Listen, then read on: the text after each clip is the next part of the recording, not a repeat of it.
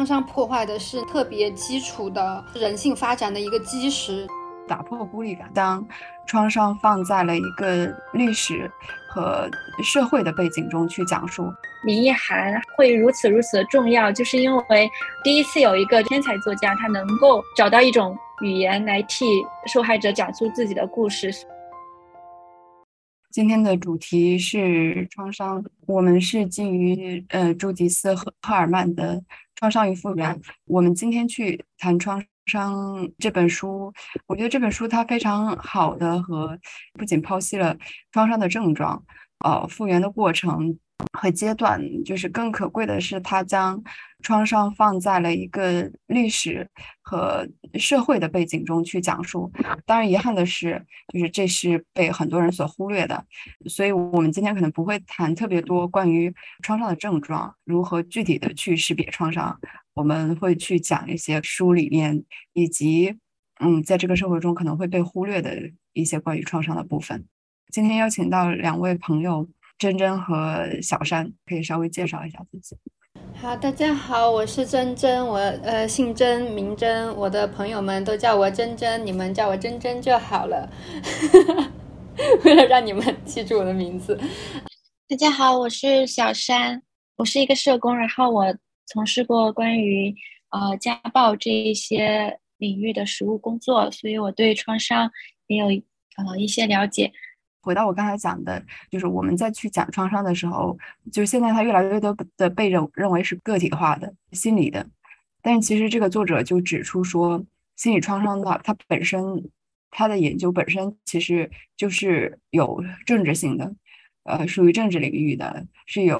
很强的社会性的，它本身引起人们去关注这个被压迫者的经历。我想从这个角度来看的话，就是。呃，我想问问题是说，啊，那创伤它是如何开始获得社会关注的？就是谁在推动这个它获得社会关注？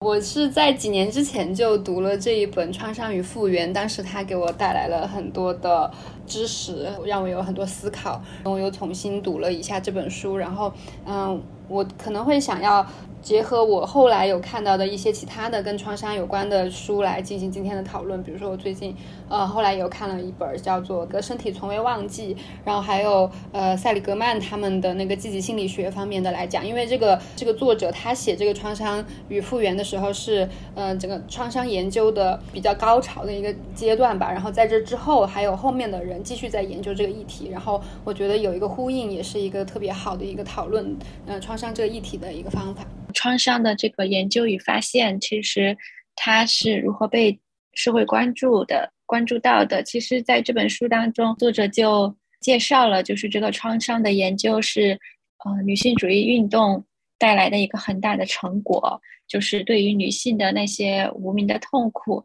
然后呃，有心理学的这些参与，然后所以这些关于女性的这些创伤性的经验，然后它可以在一个就是科学的领域当中，然后重新被正视，这本身是呃女权主义运动带来的一个成果。对这个书里，其实他一开始就讲到，他从历史的角度去在讲这个创伤如何获得社会关注。可能他主要讲了三个部分，一个部分是说，就是最开始的时候，当创伤它在最开始被认为是在女性身上，其实被认为是歇斯底里症。那在那个时候，其实让内弗洛伊德算是最开始在关注创伤、研究创伤的症状的。虽然他是开始当做科学去研究，但是他这跟当时的社会背景其实也是有关的。当时就是开始进行宗教改革、政教改革的这样的社会背景，在看的时候，我觉得是非常非常像中国的背景下，就是比如说在新文化运动的时候，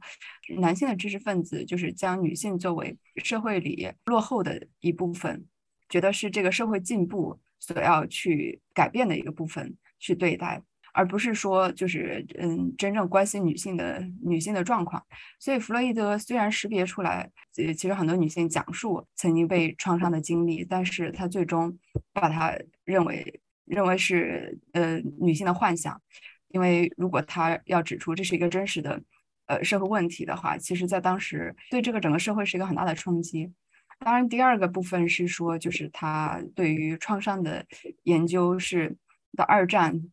尤其是反呃越战之后，就是开始出现反战的这样的一个运动，很多士兵有炮弹冲击症。后来这个研究并且出现了 PTSD 创伤后应激障碍的这样的一个概念。然后就是嗯，刚才小山提到的这个女权运动的发展，就是让人们更加。广泛的去关注到了女性所遭受的非常广泛的性和家庭的暴力。哦，我就是特别的想要分享一下关于这个弗洛伊德的八卦，然后。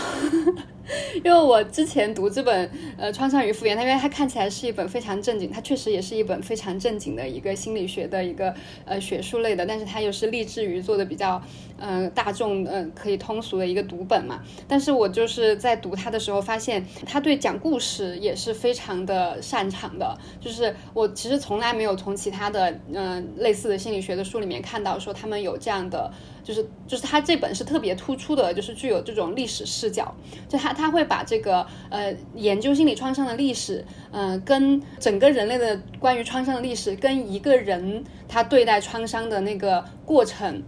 它是对应起来的。这个是让我觉得非常的非常的感动吧。就是他会说，当你遭受了创伤之后，你会呃会有一些状态，就是你会呃闪回，然后你会遗忘，你会麻木。整个人类的历史对于创伤研究也是有类似的反应的，就是这个创伤的研究，它是呃在不同的历史时期不断的被人们呃重视，又呃完全被忘掉了。然后过个几年，人们突然又想起来这个研究了，你去看，哦，原来以前有人写过这样的文章，但是不知道为什么大家就是全全部像失忆了一样，就不知道有人已经研究过了。我觉得这个就是一个特别。呃，精彩的一个观察吧。我觉得这个呃学者他就是是一个非常洞察的人，而且我觉得读这本书让我觉得很有一个安全感，就是他从一开始的前言里面他就有说了，他是带着女权运动的视角来写的，带着这样的视角，他是在前言里面有说，他是知道这样子会被别人去质疑，会不受欢迎，但是他还是会呃坚定的这么写出来，是因为他嗯他知道就是。觉得他这是非常的有勇气的，因为就是呃，他可能在整个的写作这本书的时候，他会可能比其他的像弗洛伊德这样的男性学者学者更加的去重视自己的呃每写的每一个字，他的呃科学性，他是不是有那种说服力，对。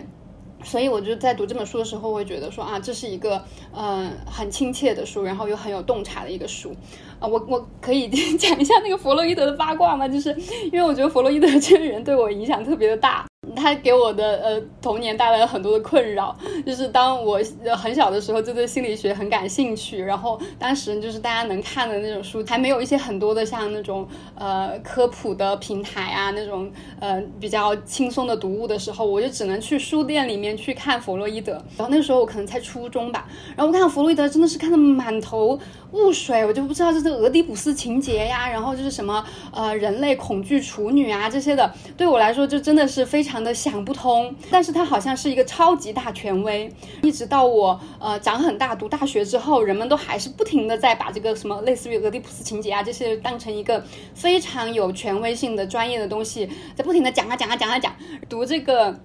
嗯，创伤已复原，包括后面的一些作品，类似于我今天也想说的那个《身体从未忘记》这些书，其实他们是比较后来的、比较新的心理学的这些呃研究的学者，他们就是会不停的告诉我，其实弗洛伊德他在学术上早就已经被推翻了，但是可能他还是在我们的文化上面，他仍然是一个学术的权威的一个形象，因为他就真的是一个非常有名的一个对世界全世界都特别有影响的人，我就也不得不承认他是一个不一般的人吧，就是他有很强的、很强的那种。对科学的探究的精神。然后我之前读了一本关于鳗鱼的故事的那个书，就是他又讲到弗洛伊德年轻的时候做的第一个研究项目，就是去研究人类未解之谜，也就是呃鳗鱼到底它的睾睾丸在哪里。他十九岁的时候花了一个月的时间去到海边，解剖了四百多条鳗鱼，就是想去寻找这个嗯鳗鳗鱼到到底是怎么交配的。但是他这个就受到了很大的一个打击，就是因为就是在做自然科学。上面他就行不通了，然后后面他就慢慢的兴趣转向了心理方面，然后就到了这个法国的像沙可那样的一一个心理学精神科的医生嘛，他们有一个很大的一个医院，呃，这个沙可他是呃属于一个新兴的中产阶级家庭的二代吧，他们就是想要去反对呃神学干涉政治嘛。呃，他们就是有一个很经典的话，在当当年的话，就是说，如果女人不属于科学，那她就属于教会。所以他们当时的这一个争斗，就是把。呃，把女人从宗教里面争夺到科学里面，所以他们那个呃心理方面的也想要去研究女性就长期存在的，就是在宗教上面所谓的歇斯底里症，就像什么呃鬼附身呐，呃中邪了呀，巫术啊，通灵啊这些东西，他们就想要用学术的方法来去证明它。然后其实以前的时候，人们是觉得像呃歇斯底里症，它是一个不存在的病，就觉得是。女的装的，呃，就假装自己就是有各种各种问题。是这个沙可，法国的这个学者，利用自己很高的学术权威，是每周星期二，他都会有一个类似于那种现在现在听起来是非常的符违背呃研究伦理的一个方法。其实你可以想象那个画面，就像你去马戏团，然后去看那种病人去表演发病的一个状态。其实这个是非常的夸张的。但是呃，这些就是呃很有影响力，就是包括这个沙可这个医生也很有影响力。然后就让当时的那个法国的那些呃高高端人士就就会对这这个研究非常感兴趣。然后弗洛伊德就呃和另外的几个学生就加入了这一个嗯竞争当中。其实竞争最激烈的就是让内和弗洛伊德这两个人。我们都知道让内是后面成了一。直都在研究这个创伤，但是他就没有弗洛伊德发展的好。然后弗洛伊德当时在去研究女性的时候，他也真的就是呃突破了男人的局限性，他就甚甚至愿意去听女人聊天。因为他的老师沙可虽然非常的重视这些女性犯病的一些症状，但是他的老师不把女人说的话当成是语言，他就觉得啊他们在发出没有意义的嚎叫。弗洛伊德他就去真的去听了这些女的在讲什么。经过他的研究之后，他就得出了一个他当时会觉得嗯是一个影。响世界的一个大发现，歇斯底里症，嗯，它很可能是源自于童年时期过早的他所谓的变态性行为，也就是儿童性侵嘛。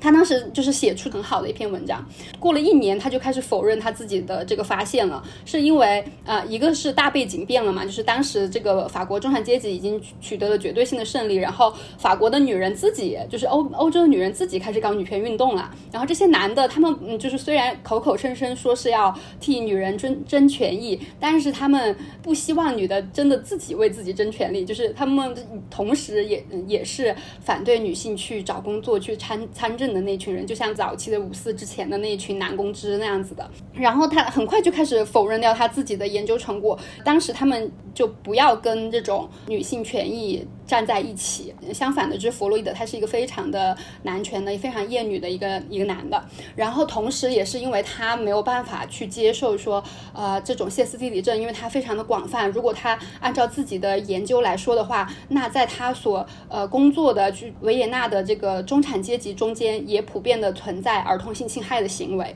据我所知，就是从这个《身体从未忘记》的这个作者写的有一句话，就是说弗洛伊德他爸也被牵涉进了一个类似的这种儿童性侵的这个事件里面，可能就是这个真的是触及到他他的各方面的男性的尊严吧，然后他就否认了他自己之前的呃科学研究，然后他就转向了去研究说，像我初中的时候去读的那一些奇奇怪怪的那些呃弗洛伊德研究的论文的 那些作品，被隐藏的性啊、潜意识啊那一些的，呃，当然他还是有很多的。突破的，但是他的这些研究，他有一个很很重要的一个基础，就是女人是更低一等的，就包括我们都知道的，女人有什么所谓的阴茎嗯嫉妒啊之类的，他的这个很多的这些学术，它的嗯基础都是呃有这种厌厌女的成成分在里面的，所以我当时去读到这本书的时候，我会觉得说，哇，这个书它嗯在讲历史方面也是非常棒的一个作品，也非常的精彩和有意思。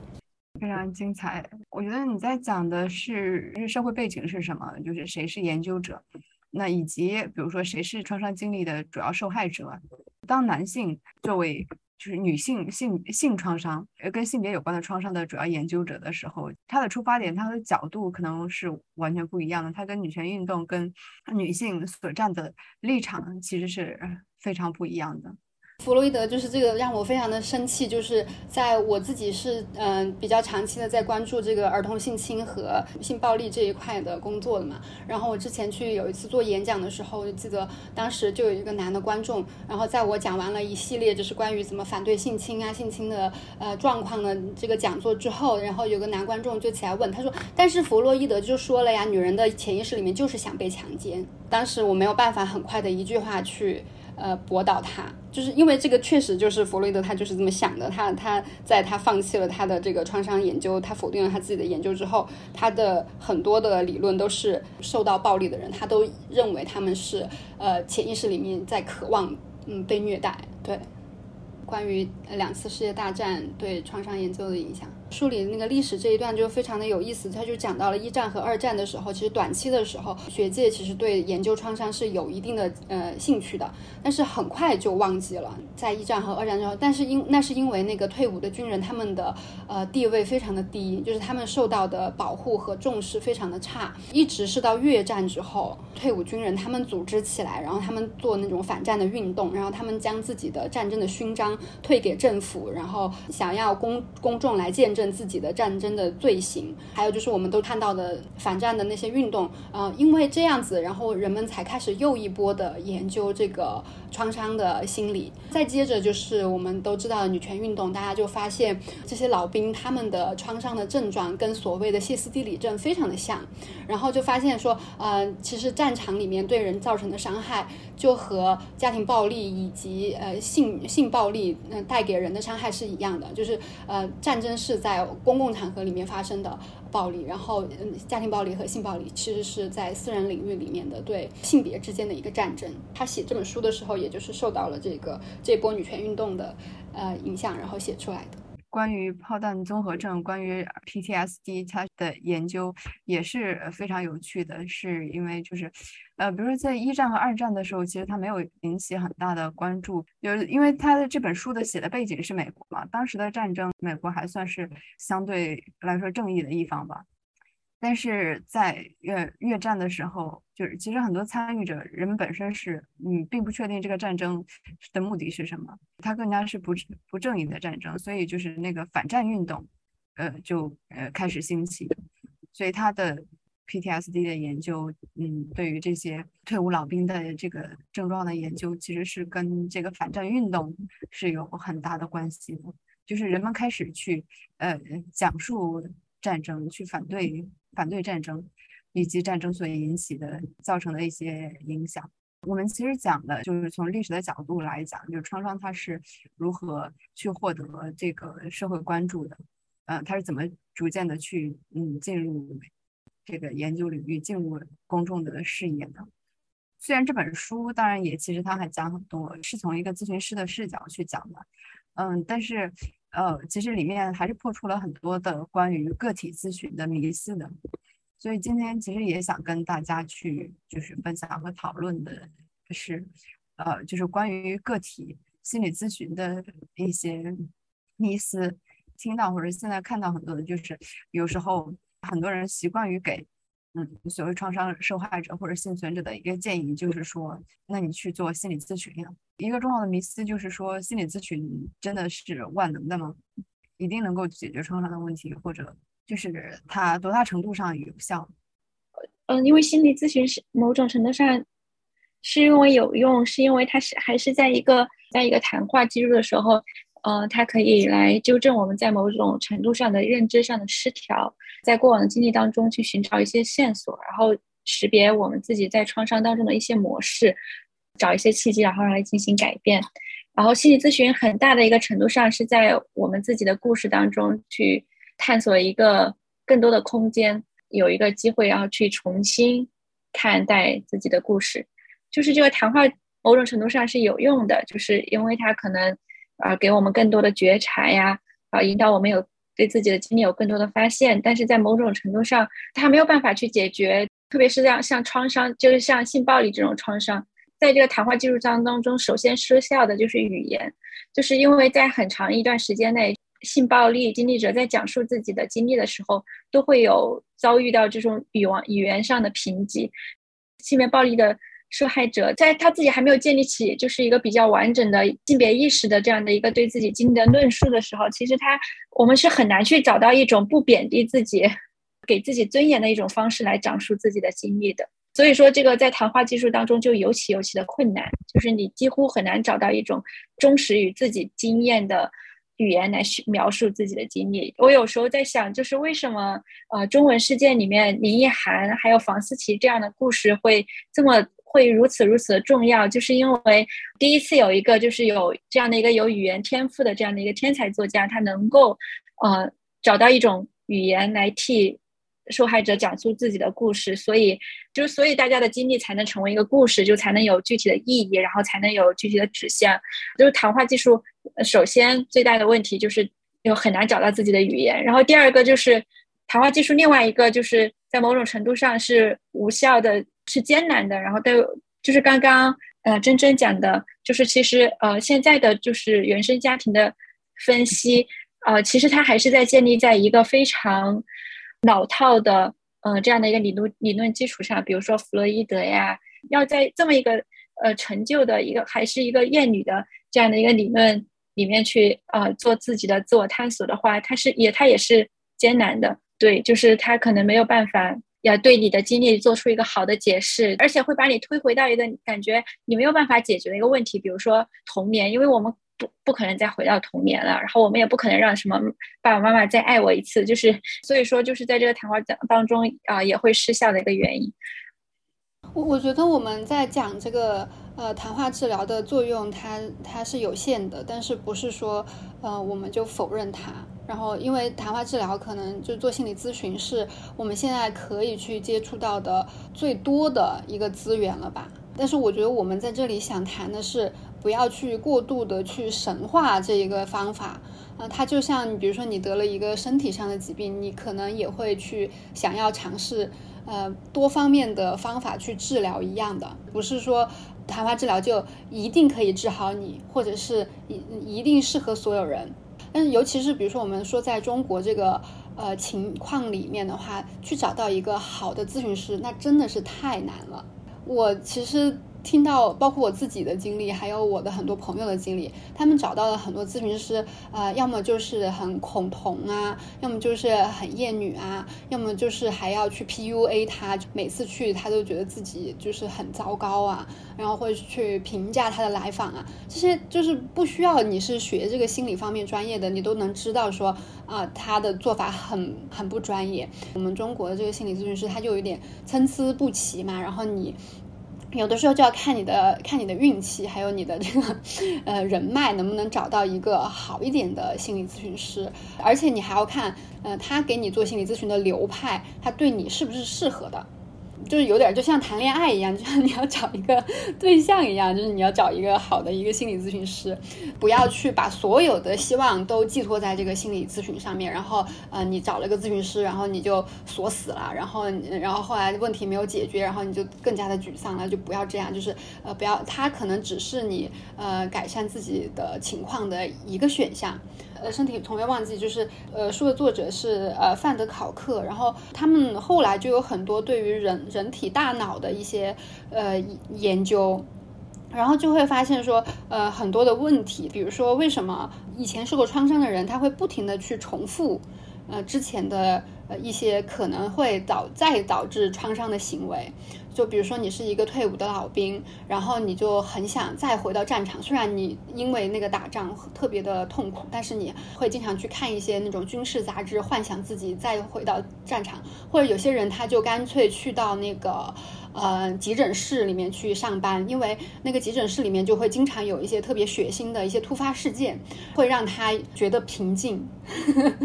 对对，就是呃，这个范德考克他的意思就是说，呃，创伤其实就像受到物理撞击一样，就是你的大脑是被改变了的，然后你的大脑它分泌的很多的东西跟其他人就不一样了，所以很多人可能会在受到创伤之后有一些成瘾的情况，就比如说酗酒啊、吸毒啊，其实他们可能是。是一种呃自己呃试图给自己做治疗的一个方法，对，然后包括去那种去从从事这种嗯特别高刺激性的，不管是工作还是一些运动啊也好，就他是想要呃找到一些方法来让自己的大脑嗯里面的激素可以让自己舒服一点，所以呃可能很多时候呃治疗创伤它只是谈话是不够的。创伤它会对你的肉体造成那种物理性的改变，所以你可能有的时候也会去，也需要去做一些呃，去药物的。呃，辅助，然后当当然就是这个药物的话，又是另外一个大问题，就是也不是说所有的药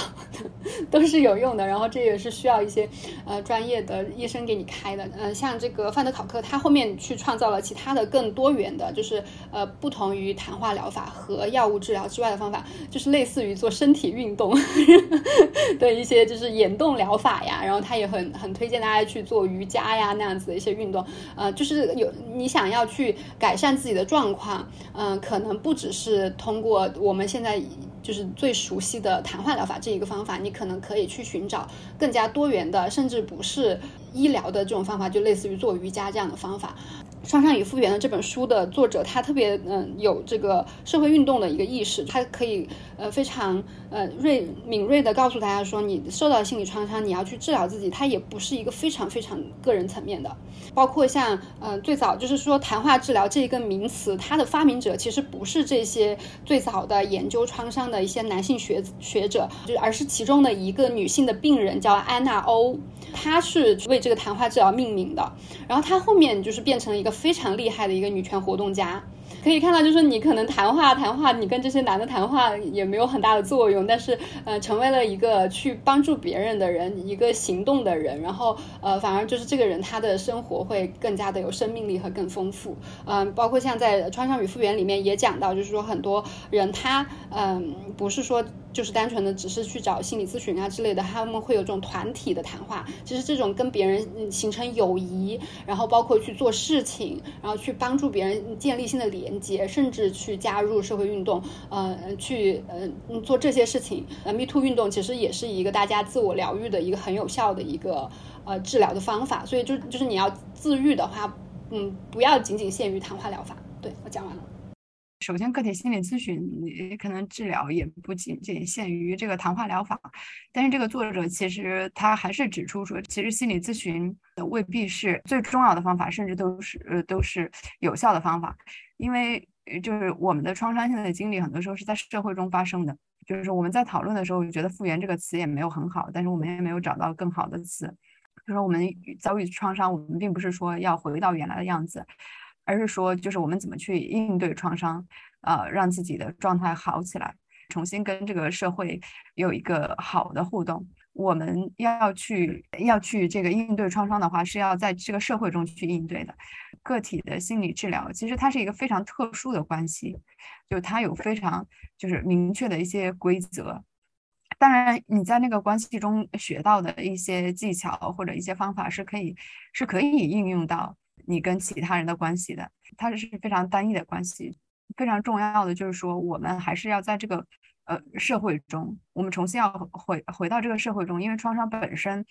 它所引起的一个重要的感受就是孤立感，它让我们跟其他人是隔绝的，所以我们重新回归到这个社会中是很重要的。可能我们很多人认为的一些迷思，或者其实甚至是一种，呃，或者说是一种期待吧，就有时候觉得可能创伤会是。呃，一下子就能够解决的，期待它是，比如说我把创伤的经历讲了，然后我可能就会，嗯，戏剧化的就是好了。比如说在某个阶段，我我觉得自己可能对，可能曾经的创伤经历，呃，得到了一个相相对好的处理，所以之后我的人生就不会再被这个经历影响。这两个可能都是一个误区，就是说解决创伤或者应对创伤，嗯，是戏剧化的一瞬间的事情。以及说，他就嗯，其实创伤跟感冒一样，今天或者这个月感冒了，但是你下个月可能还会感冒。就是说，创伤是你遇到一些重要的事情的时候，重大的人生阶段的时候，曾经的一些创伤经经历都会引发一些你的症状。但是呢，我觉得是就是可能跟你第一次第一次还没有处理的那个时候的症状和。表现可能是可能是不一样的，因为当你学学习了有一些应对创伤的经验之后，你在第二次或者在第三次，你再重新去被这个经历影响的时候，你是会更有掌控感，你是更有经验的，知道自己如何去应对的，可能这也会是有所不一样的地方。这个作者他就是，如果大家有知了解社会工作的话，其实他很早就在社会工作领域当中被关注到了。因为何雪松写的社会工作理论当中，专门有一章是讨论这本书的，因为他它其实是一个理想的我们去疗愈创伤的一个模型。我想在这里举一个例子，有一次我跟就是学习家暴的社工的本科生呃做小组的时候，我有推荐过他们看一篇文章，那篇文章是。爱丽丝·门罗的小说，它叫做《空间》，因为那篇小说小说它讲的就是一个年轻的女性，她在一个小镇上和一个男性结婚了之后，她经历了一个非常残酷、高压的被控制的关系，然后最后在她想要呃建立自己的社交关系，和她的朋友一起出去玩的时候，就她的丈夫呢就觉得自己的权威被挑战了，所以就把她的三个小孩都杀掉了。这个小说写的非常的精彩，是因为而且他对社工对于创伤。还有对于就是整个呃社会知识系统对于创伤的理解，都我觉得是最深刻的，因为他，而且他给了我一个特别大的启发，就是我们要如何去看待那种正经的专业的帮助。就是其实这个小说当中最大的冲突就是，呃，所有人都当这个妇女经历到这么大的残酷的暴力了之后，她的三个小孩都都被自己的丈夫杀了，然后，嗯，然后那个社工还有她的社区是马上就把她纳入到了一个救助。救助他的一个体系当中去，然后社工就会每个月都跟他每个星期都会来进行一次恳谈会，然后他还有自己的心理咨询师，然后他们也帮这个妇女搬了家，然后让她住到别的地方去。但是很多人都没有办法接受一件事情，就是就是这个妇女她经常会去监狱里面去重新看望自己的丈夫，就是社工也在暗示她说你不应该再回去看自己的丈夫了，呃，因为这种关系可能是不健康的。我看这个小说的时候，有有呃有一种非常。强烈的震动，就是我们对呃个体的处具体的处境了解的是这么的少，然后我们想象他人的处境的时候又是这么的狭隘。我们我们所掌握的那些专专业知识是怎么受，就是限制了我们对于人的主体性的想象力的。这个妇女她最后一直都去找她的丈夫的原因，是因为只有和她那个丈夫在一起的时候，她和她这个丈夫谈话的时候，她才能感受到这她的三个小孩是还存在的，就是。没有人跟他讨论这些问题，所有人都是叫他，呃，叫他让叫他这件事情赶紧过去。在他真实的痛苦当中，没有人去尝试理解他，也没有让人去想象，就是这可能是一种创伤。哪怕一个好的一个社会福利体系接住了他，但是他个人的痛苦依旧是这个故事当中，呃，微不足道的。然后他的应对方式也被理解为是一种受虐的。对，然后其实这个小说当中也讲了很多。呃，关于创伤的迷思，就是比如说，我特别想说的，就是讲那个创伤成瘾的机制的，所以这本书就解释了这个呃创伤成成瘾的机制，就是我们在讨论创伤的时候一个重大的迷思，就是重复受害这个现象是千真万确的事实，就是确实有很多人他们会进入一种强迫性的重复，但是诠释这个现象是需要谨慎对待的。因为长期长期以来，精神病学的观点，它只反映出一个非常粗浅的社会上的评判，它是一个社会上的评判，它甚至不是科学的。就是虐待是创伤患者自找的，早期被虐待的概念和近期就是关于创伤成瘾的这个讨论，都暗指是受害者主动追求虐待的，而且他们也会在重复的虐待当中获取满足感。然后在这本书当中，他就讲说，这种情况其实很少是真实的。就是虽然有一些创伤患者讲述了自己在受虐情况下曾经获得了一种满足和兴奋，但是这种情况下和他们还是能够分清楚，呃，哪些是想要的和哪些是不想要的。更常见的情况是，重复的虐待不是创伤患者自己积极追求来的，而是消极的被认为是自己。一种可怕的命运，就是他们认为自己只能承受这些了，这就是他们命运最后的结果。而且他们在这个创伤当中有一种感受，就是这这个就是他们所遭受的虐待，就是他们只能在情感关系当中得到的一切，也就是他们为了关系必须要付出的代价。呃，就是其实，在讨论什么是成瘾的时候，讨论为什么他们不离开的时候，更要去思考的是为什么他们的自自我保护机制这么的。匮乏，这么的贫瘠？为什么创伤的幸存者没有办法想象自己有一个有力量或者有余地的位置？就是这其实是最重要的。然后第二个是关于创伤的代际循环。其实创伤的代际循环也不是真实的，就是创伤患者日后侵犯他人的比例并不高。就有有个很大的原因是因为作者就解释了，就说可能是因为经历过创伤的人，他们会长期往自己身上灌输自我厌恶的想法。所以他们的创伤的侵略性几乎都是以自己为对象的，就是对，因为最恨自己，所以就会对自己更残忍。然后这个书里面也讲到了，说其实有很多经历过创伤的人，他们并不会虐待，也不会忽略自己的孩子，因为他们经历过创伤，所以更能够明白就是正常的、健康的关系的可贵。就是他们也会在自己养育自己后代的时候，去寻找一种他们未曾获得的被对待的方式，然后来去照顾自己的孩子。就这其实也是个迷思。然后第三个一个迷思是关于在没有性别意识的创伤研究当中，他推导出来最后的一个非常可怕的结果是用，就是会变成一种科学的理克中的谴责受害者，但是他也是求谴责受害者。比如说，他会呃，比起研究为什么人们会施暴，研究者会更容易去研究一种什么精神特质更容易导致受伤。然后，而且这些研究结果，而且是充分的、高度的性别化的。比如说，会说软弱的人更容易。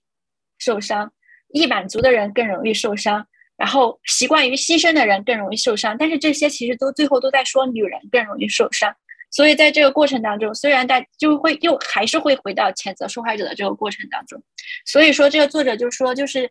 嗯。心理健康的专家经常把这些受害者的遭遇就归于他们潜在的精神病，而不是比如说遭受虐待，然后重复进入段受虐待的关系，作为一种他们遭受虐待，就是遭受这些不公平的待遇的一种反应。这其实是他们的反应，这不是他们呃遭受虐待然后承受痛苦的因，这恰恰是果。对，但是坚强颠倒因果，然后最后让受害者来承受自己的苦果，就是来承受这一切。就。不，没有人就会推导出这个社会不应该为受暴妇女提供支持了，因为他们是瘾君子。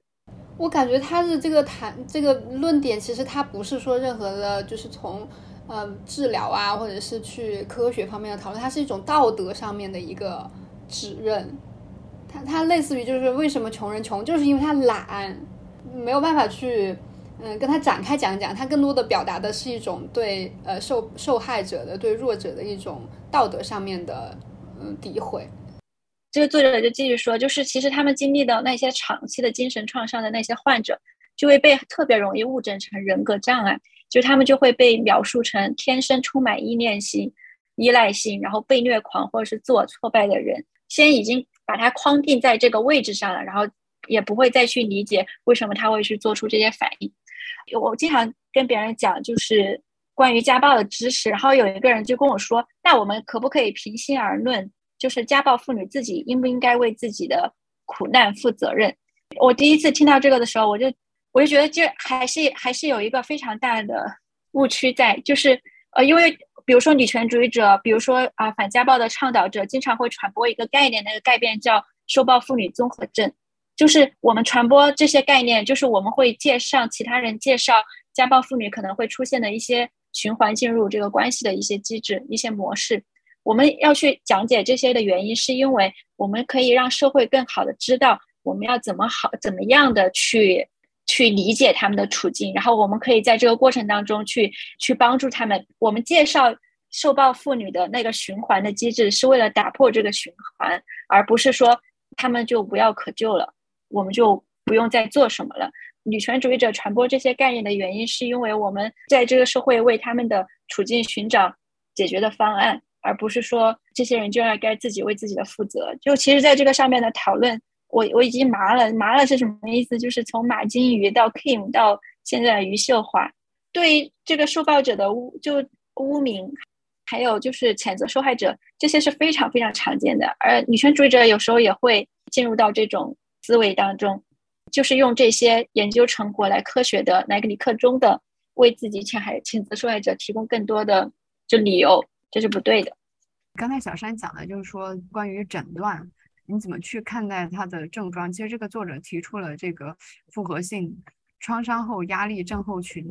他是去识别这个创伤后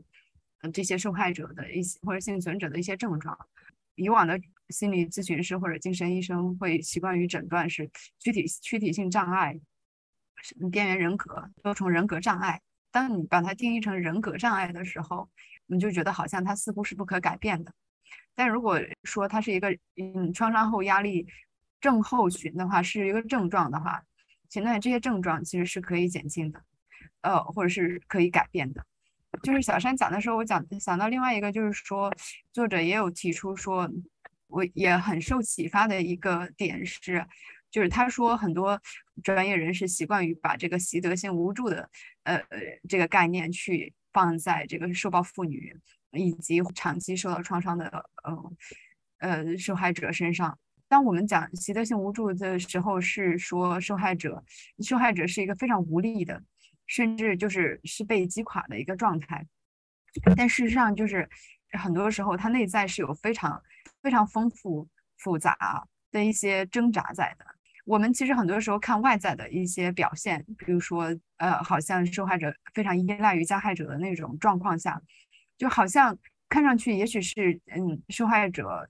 去迎合或者服从了就是加害者，但是其实在这个过程中。他内心到底是有些什么样的挣扎？如果只是只是通过一个学术的命名或一个概念，就是把它把一个复杂的症状、一个丰富的心理活动、曲折的一些挣扎，用一个非常简单的名词去来表述的时候，在在习惯于把一些问题简化，但这个简化的后果其实是人们很多时候不愿意看到创伤的复杂性，觉得它是很容易，只要他想就能够解决的。我觉得这其实也是忽略了受害者或者幸存者的主体性的一个表现。就是讲到这个习得性无助嘛，嗯，他的那个研究者其实就是那个塞里格曼和他的一个同事，他们俩在年轻的时候去研究这个狗狗，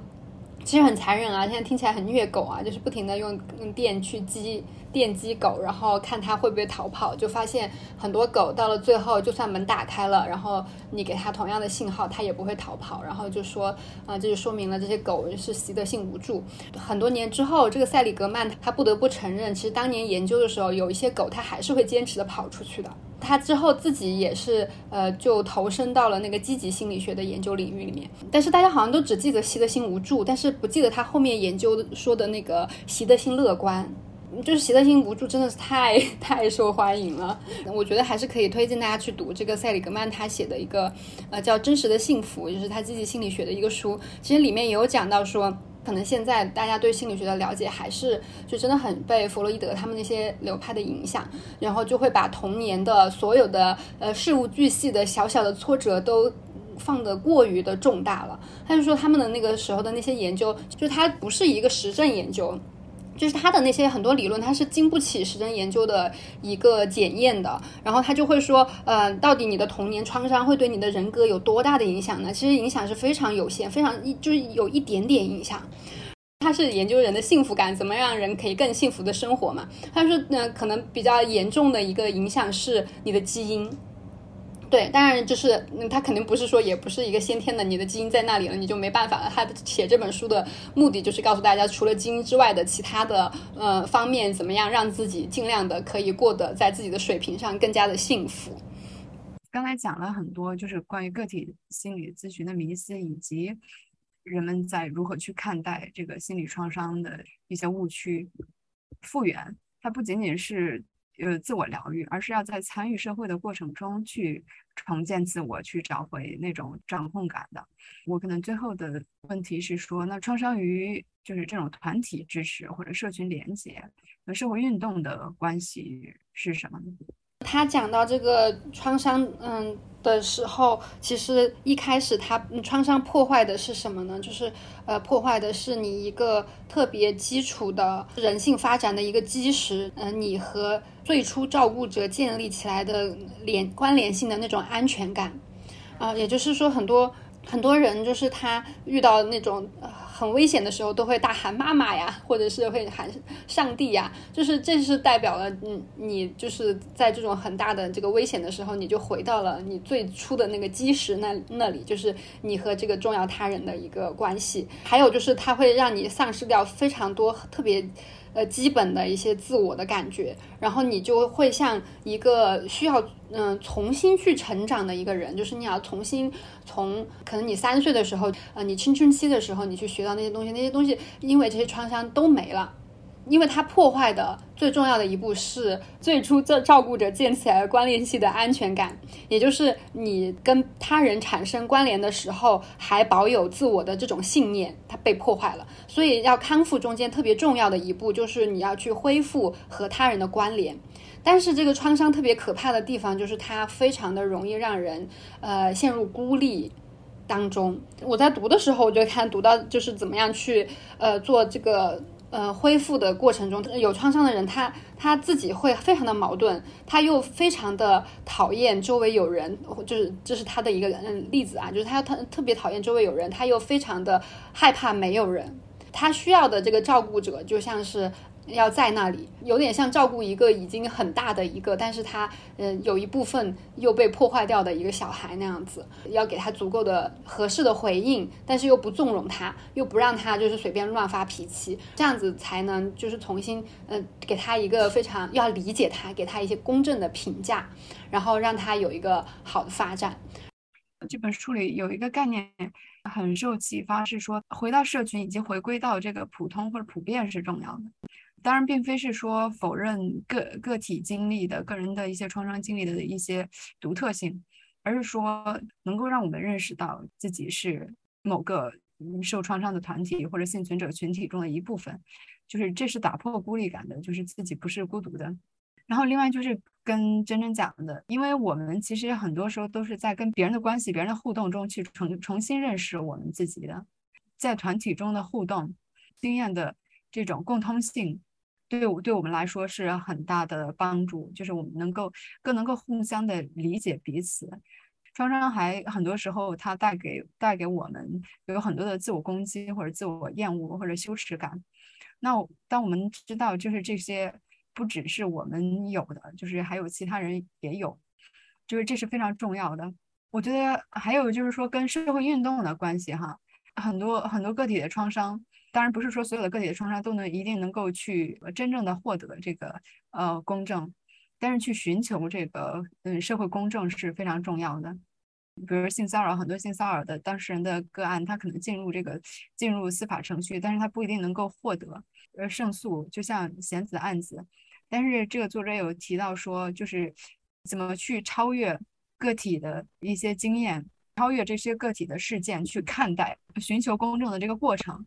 以及它的它所带来的意义，呃，其实是非常重要的，对你去复原是非常非常有帮助的。推动社会去关注一个问题也是非常重要的。就是，呃，其实我们刚才一开始在讲这个历史的发展，也是在说，就是要让创伤得到社会关注，其实是需要我们有一个愿意去相信并。给受害者提供支持的这样一个社会环境，让受害者和旁观者能够去连接起来的这样的一个社会。那其实具体来讲，我觉得贤子的案子是一个很有启发的一个个案，有有很多这个社会意义。比如说从，比如从微观的层面上来讲，就是当时鼓励贤子去去报警的那个大学老师，给他提供了很多知识。嗯，其他其实贤子求助过很多人。都没有，就是鼓励他去寻求这个公正，但是那个大学老师鼓励他去报警。贤子案子现在虽然就是确实是一个败诉，但是我想就是，就很多人也都那这个结果并不仅仅是是一个失败，就是从社会运动的层面上来讲，它不仅仅是一个失败。贤子带给了很多人，我觉得成千上万人、上万的女性就是启发。然后我们在这个在这个过程中，也有很多女性去受到启发，讲述了自己的经历，就去形成连结。这些是远超超出于一个就是败诉的结果。哦，我就想起来了，那个这个书里面他在研两次世界大战的时候，呃，对创伤的一个研究，就是当时的人发现炮弹综合症的那个，就是受到了战争创伤的士兵们，呃，可以让他们好，嗯，就是症状减轻的一个方法，就是让他跟他的战友们站在，就是生活在一起。战友之间的连接是一个特别容易去保护人的一个方法，包括这个书里面其实也有讲说。都经历了创伤，但是哪一些人受到的那个呃，就是后遗症要少一点呢？就他，但是首先必须要说的是，这种创伤这种东西，它就是超出人的能力之外的，就是不是说你呃够强壮，你就可以在任何程度，你就可以去经历战争，你就可以去被强奸都没有事，不不存在这样子的事情。只是说有一些人，他的可能他的症状稍微轻一点，然后他就在嗯研究说什么样的人会稍微轻点，就是不管是战争当中，或者是你被性侵或被家暴的时候。有那个目标性的去采取一些行动，呃，有很好的那个社交能力去跟别人建成同建立同成同盟，特别是在战争或者是呃天灾的时候，试图去逃亡。嗯的这么一些人，嗯，他之后他，而且他会有一个非常强的信念，就是相信自己是可以活下来这个信念的。这这么一类人，他之后的后遗症会稍微好一点。但是同同时，我们从这里就可以看出来啊，既然这个人和人之间的连接，它是对人的保护特别的强烈的。那但是像家庭暴力和性侵害，它这些事情基本上发生的地方，就是你最亲密的人对你做的伤害。它给你带来的创伤，呃，就是里面还携带着一种被背叛的这种成分在，所以它对人的那个打击是，呃，特别特别大的。书的作者有说，就说当男人发现可以用把他们的生殖器官作为一个武器去，呃，造成这种暴力的结果的时候，可能就像人发现了可以用火、可以用石器一样，是一个他们的大发现。像弦子的这个案子，然后包括呃我自己接触到很多的那个幸存者，大家都会想要，不管当时有没有办法及时的去做一些保护自己的行动，或者是嗯在之后他去做这些行动能不能实际上给自己带来好处，但是他都想去做一些什么事情。这个其实是我觉得可能是大家一个非常直觉的一个反应，就是人想要保护自己，就是不管在之前还是之后，我都想要去做一些什么来，嗯，行动起来，然后这个会让人嗯，就是好受很多。还有就是在我们做这些事情的时候，其实比如说像弦子，他的微博取名字就叫弦子，他的朋友们，其实非常明显，就是他是一种呼吁，就是说需要他希希望去建立的是一种人和人之间的关系。就算这个案子就是实际上对他来说可能真的没有任何的好处，他为此付出了非常非常多的代价。我觉得这这些行行动都是跟我从这个书上读到的，就是你怎么样让自己的那个后遗症稍微就是让自己稍微好受一点的一类似于嗯自保的一个方方法之一吧。我们讲了很多，其实可能是概念性的、理论上的，最后就是具体的一些关于如何应对创伤的建议。我觉得，就这本书里，其实他很非常非常强调的是说，把这个主导权还给受害者或者嗯幸存者，因为就是女性在被侵犯的时候，其实是她的主体权被剥夺的一个过程，重新去找回掌控感是非常重要的。这个作者是讲的回归这个普通哈，找回掌控感，其实首先是身体的掌控感。我们可以通过运动，因为有时候就是当我们非常紧张的时候，就是其实身体身体的感受是被剥夺的。对我自己来说，做瑜伽是非常有帮助的。就是我开始在做瑜伽的过程中，我能够感受到自己的身体的紧张和放松，我就能够感觉到自己跟身体的连接，以及运动会让我觉得自己的身体就是身体在变强壮。这件事情就是是让我有掌控感的。回归普通是说日常生活的的掌控就很很重要。就是当我们的这个生活被遇到创伤，可能生活节奏会被打乱，就我们能够在日常生活中重新去找回自己的节奏感，比如说我们的睡眠，然后我们的饮食，我们能够去掌控这些，其实都很重要。就举一个例子，很多女性跟别人一起吃饭，或者很多人跟别人一起吃饭的时候，大家问的时候，就好像特别容易说随便都可以。我就开始意识到这件事情，就是其实是我们某种程度上还是不把自己的想法，呃和自己的意见放在一个重要的位置。嗯，我觉得去去表达自己想要的意见是非常重要的。如果人多的话，我们还是需要跟别人协商。但是这个协商也是一个学习的过程，其实是从很多小事中慢慢去，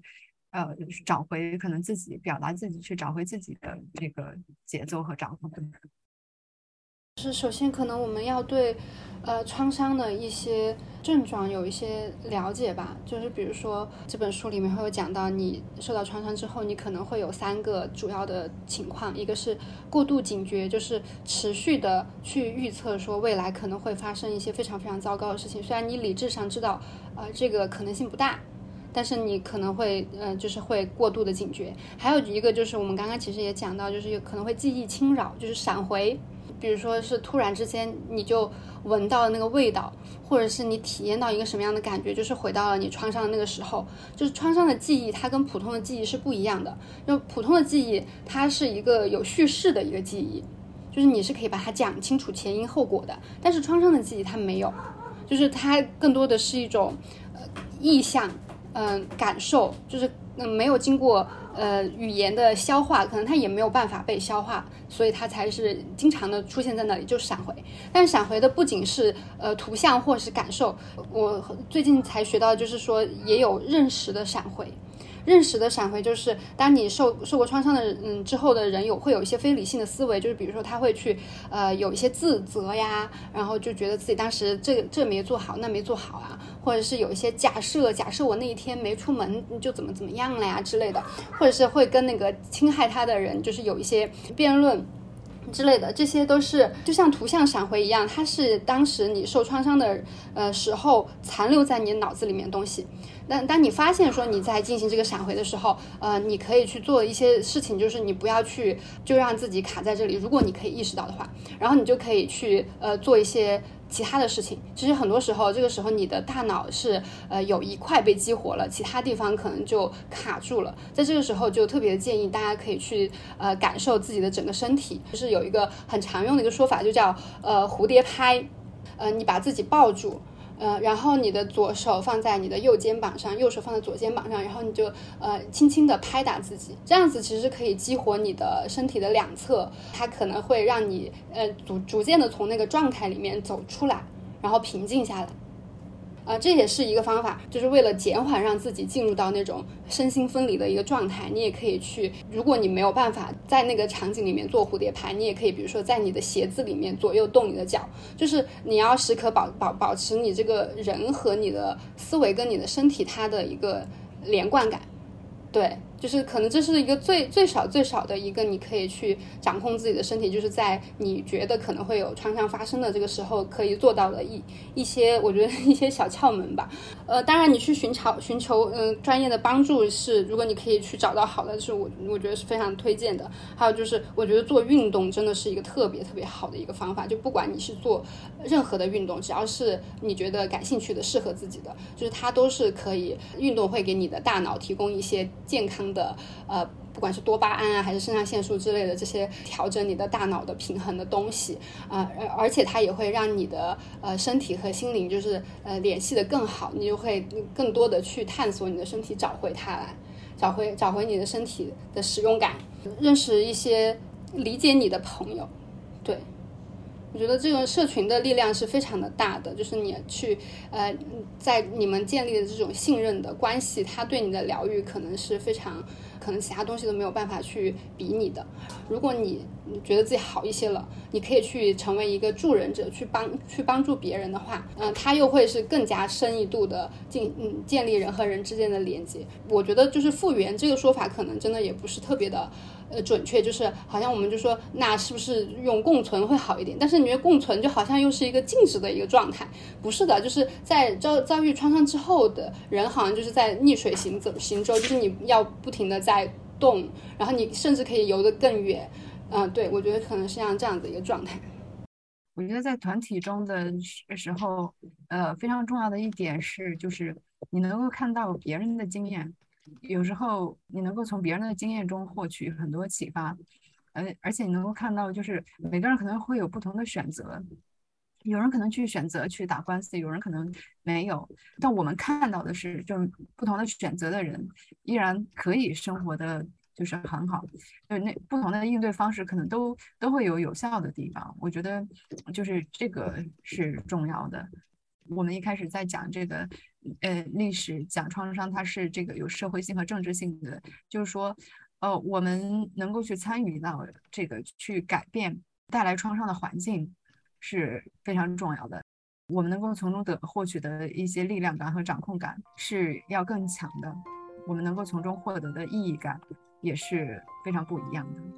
那我们今天的节目就到这里，谢谢大家的收听。